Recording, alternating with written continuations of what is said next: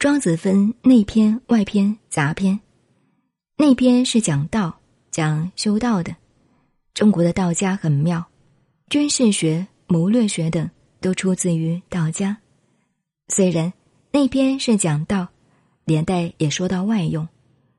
中国文化所谓内圣外王之学，外王就是讲外用。其实这个名词不是儒家的，而是出自于庄子的观念。我认为。中国一般大儒家表面上是讲孔孟之学，实际上骨子里都是道家的思想，外面披了一件孔孟的外衣，但是绝对不承认。一般人之所以不太肯讲授庄子，和不愿意讲授长短经一样，学的人如果观念弄错了，就可能学得很坏。本身是教人走正路，可是揭开了反的一面给人知道。如现代的李宗吾的厚黑学，目的是教人不要厚脸皮，不要黑良心。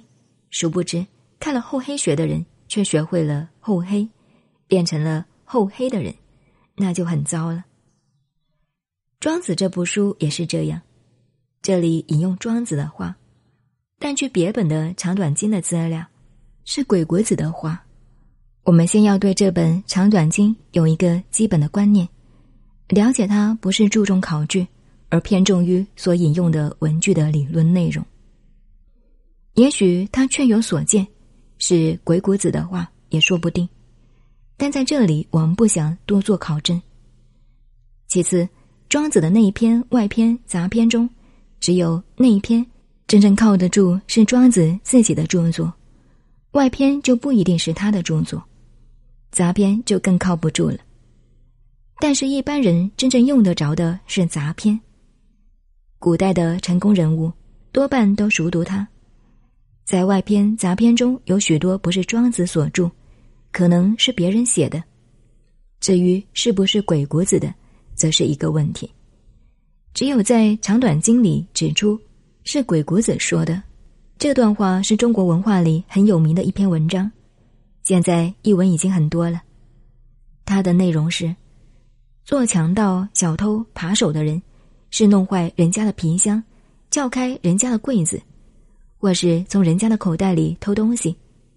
于是，一般人为了预防这些人来偷窃，有了财物都妥当的存放好，放在保险箱、衣柜这些地方，还要在外面用绳子滚扎起来，打上死结，或者加上锁，锁得牢牢的。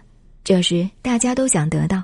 都会这样做的，可是遇到了大强盗的时候，整个皮箱、保险柜都搬走。这时强盗还唯恐箱子、柜子锁得不牢，越锁得牢，对强盗越方便、越有利，免得零零散散太麻烦了。那么刚才所说的一般人锁牢捆好的防盗智慧，不是为自己保护，是为了强盗保护了。这就是。聪明智慧的反作用。同样的道理，像有一位我教过五六年的外国学生，现在巴黎大学教书的法国女孩子，最近从法国来看我，问起还教不教外国学生，我笑着告诉她已经关门了，因为怕有一天我们中国学生必须去巴黎大学把中国文化学回来。我们在这里。辛辛苦苦整理自己的文化，一旦碰到外国的强盗，连箱子都要被他搬去了，就是这个道理。而事实上，已经有一些朋友的孩子到外国去学中国历史、中国文化了。这是就文化方面而言，其他地方很多都是这种情形的。譬如政权也是这样，庄子的文章就是这样，他说了正面的。可是，马上可以看出反面的东西来。其所谓圣者，有不为大道守者乎？圣人的保存文化，也是为大道而储蓄的。因此，聪明智慧的反面也很可怕。所以，《孙子兵法》上也说：作战时，敌人的装备越好，对我们越有利。因为一旦把敌人打垮了，装备也拿过来了，那么。敌人就变成是替我们装备，所以小敌之间，大敌之情也。那么何以知道自己的保护储蓄不是为大道而保护储蓄呢？历史上有一件事情可以证明：